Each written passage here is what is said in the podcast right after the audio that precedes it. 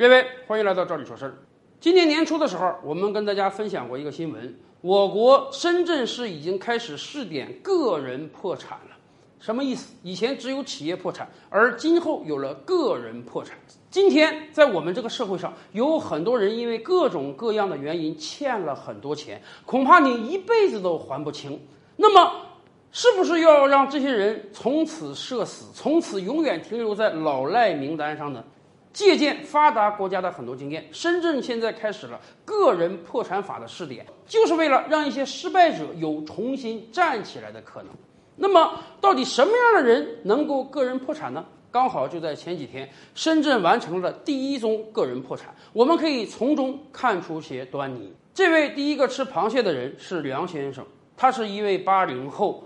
当年是一个产品结构工程师，自己很有技术，也有几项发明专利。于是，在两三年之前，他感觉到可以靠自己的技术去打拼一片天地，他选择了创业。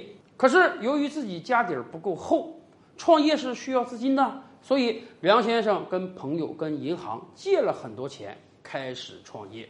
但是咱们也清楚啊，创业的路上是一将功成万骨枯的，不是每个人创业几年就能公司上市敲钟，从此财富自由的。很不幸的是，梁先生创业失败了，欠了人家几十万元还不起。那么怎么办？如果没有个人破产法，梁先生就会永远停留在老赖名单之中，而且每天要接无数个催他还钱的电话。今年三月份，深圳开始试点个人破产法这个事儿被他知悉之后，他第一时间就递交了申请。经过深圳法院的调研和债权人的协商，最终终于达成了协议。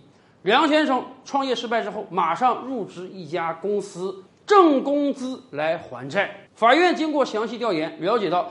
梁先生夫妇都是诚实守信的人，他们在深圳没有房产，一家五口人，包括两个未成年人租房居住。他们夫妇双方都愿意靠工资来还款，于是法院经过跟债权人的协商，允许他们夫妇外出打工赚钱，每个月留下一家五口的生活必须之外呢，通通的用来还债。未来要用三年的时间偿还所有债权人超过五十万元，但是当然。他的总负债其实是七十五万，这样一个结果呢，得到了梁先生和债权人双方的满意。最终，深圳的这个破产第一案成型，梁先生夫妇将用三年时间偿还所有的债务。三年之后，他的所有债务清零，他也不需要再停留在老赖名单之上。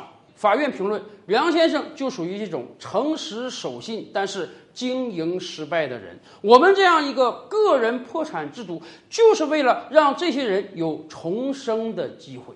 对于债权人来讲也是这样。如果梁先生现在破罐子破摔，也不出去打工，也不赚钱还债，那么他名下既无可执行的资产，债权人的所有债务可能都会消亡。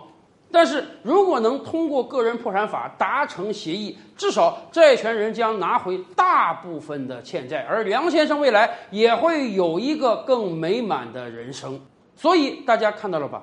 个人破产法的目的就是为了拯救更多像梁先生这样诚实守信，但是由于经营不善遭遇到人生失败的人，让他们能够重新开始一段人生。也让债权人有可能更早、更快的拿回自己的欠款。